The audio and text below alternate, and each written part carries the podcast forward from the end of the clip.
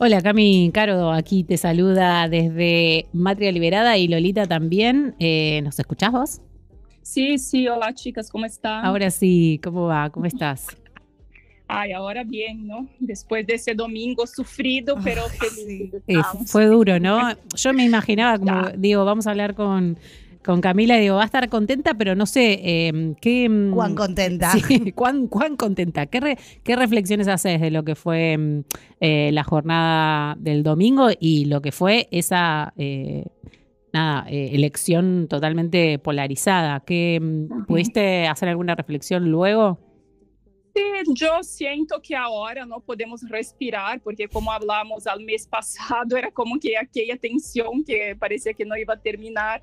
Eh, y yo tuve la sensación como si fuera una final del mundial más importante ¿no? de Brasil, hasta el final en penales, ¿no? que estábamos ahí todos pendientes y casi con 98% de, de las apuraciones é que se tuvo el resultado, infelizmente, assim foi muito apretado e é algo que eu he hablado com algumas pessoas, não sei se hablamos la outra vez que, que charlamos, porque eu sinto que uma coisa é derrotar Bolsonaro, que é muito importante, não? Uhum.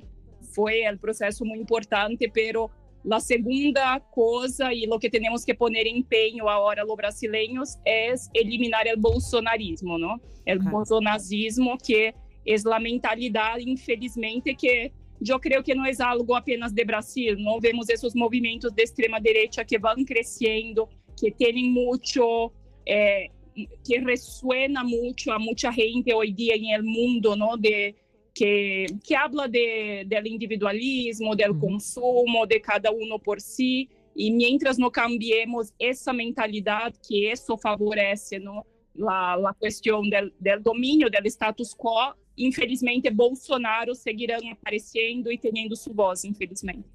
Total, fue, mm, por más de que haya sido muy apretada, digamos, obviamente que queríamos a, a Lula presidente, pero esto que decide eh, derrotar al fascismo, eh, sí es como... Es otra lucha. Es muy potente. Eh, queda mucho, digamos, porque quedan 50 millones de personas que han votado a, la derecha. Digo, ¿cómo, ¿cómo va a ser de ahora en más?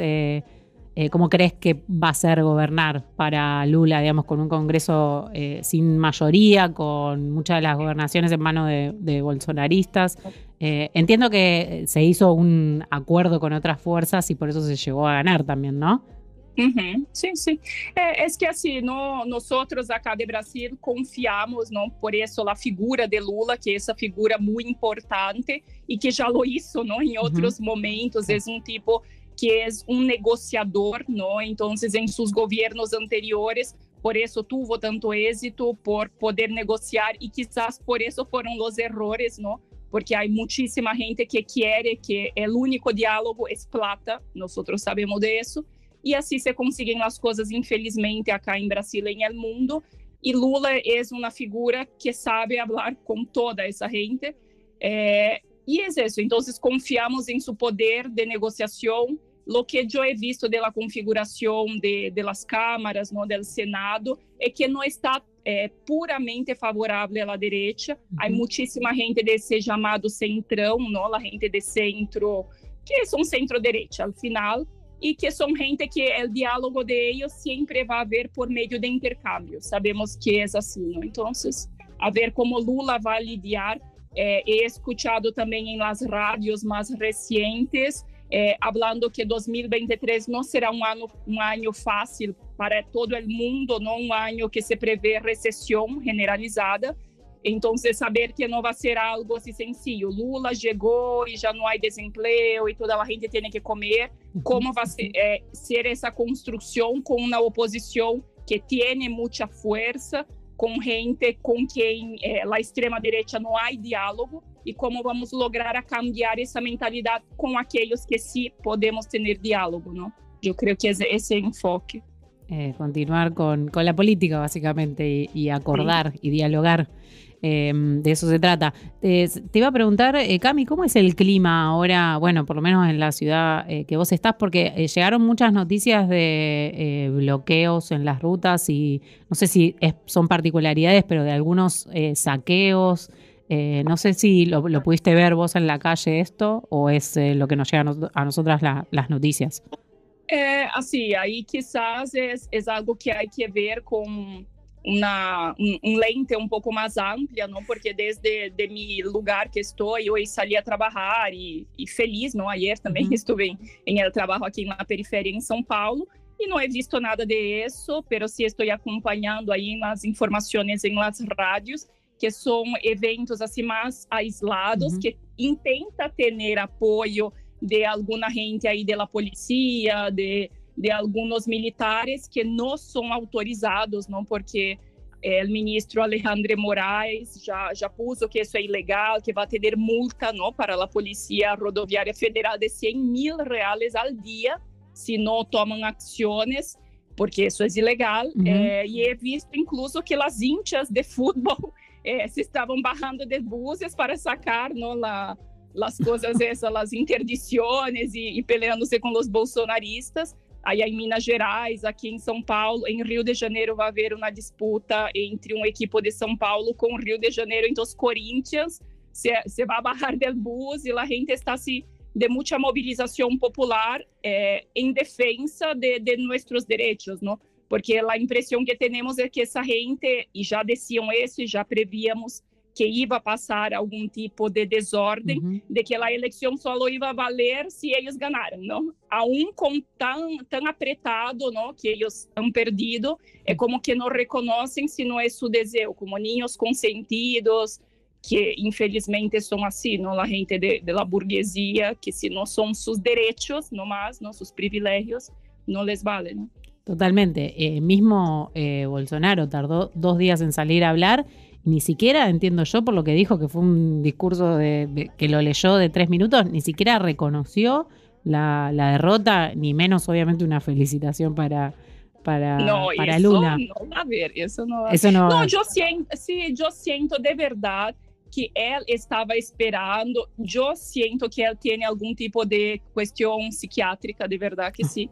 Óbvio que não nos vamos a poner a discutir isso acá, não? Na psicopatologia desse tipo, Sim. pero é algo assim como que ele, de alguma maneira crê, obviamente, não, que lo que hace lo hace bem, que tem um suporte. E hemos visto que todo eh, eh, el apoio internacional ha sido em reconhecer as eleições e, aunque não nos gusta, nos Estados Unidos tem um peso, um papel muito importante em, em essas discussões, no Biden já salió al rato no a felicitar Lula e mm. as grandes potências mundiais, então é tipo como que quedou esperando que alguém vá vir por ele. Trump, quizá solo, ¿no?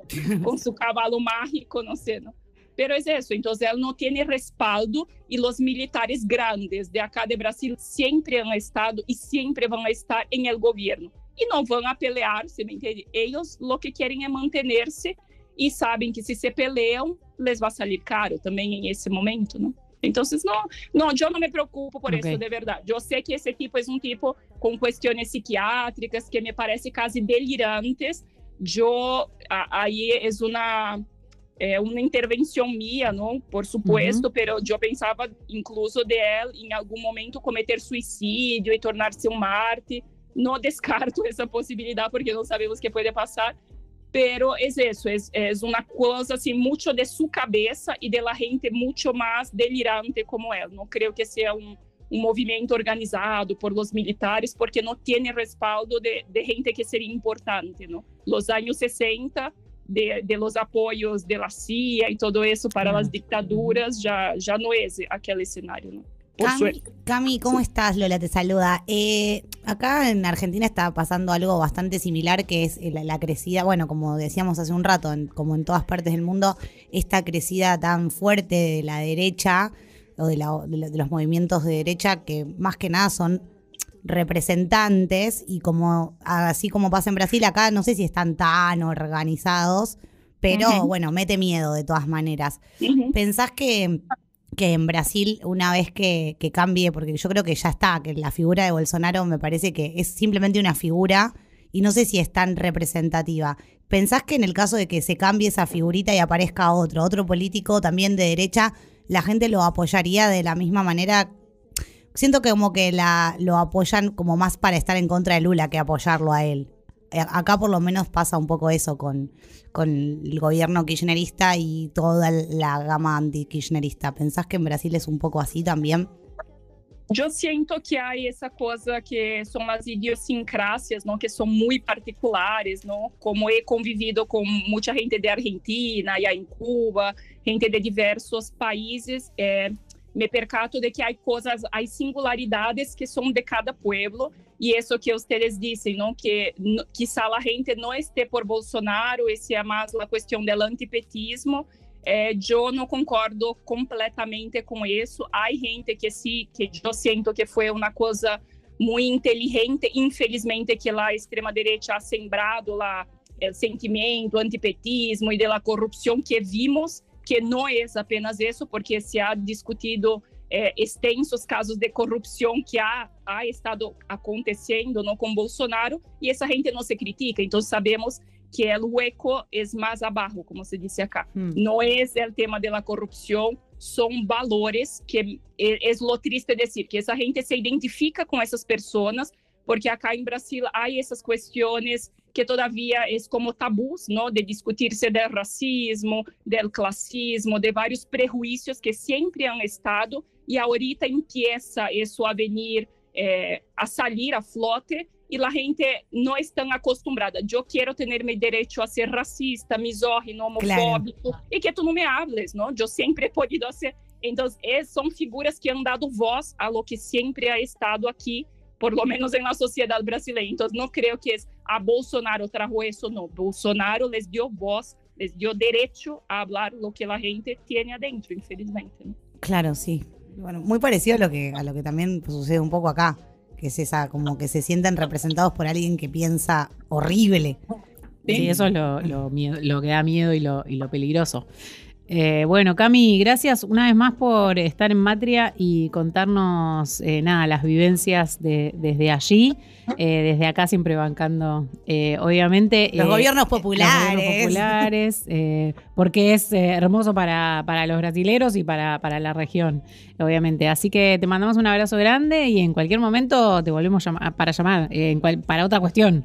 Está bien, muchas gracias a ustedes por recibirme y seguimos celebrando que esse momento de, de bulla, de coisas que estão fazendo, não nos vai detener nossa festa, nossa celebração. Primeiro de enero estamos aí recebendo a nosso novo presidente e com a, a esperança de la patria grande, ¿no? que luego va a volver a pasar. Ay, lo que van a hacer esos carnavales de felicidad.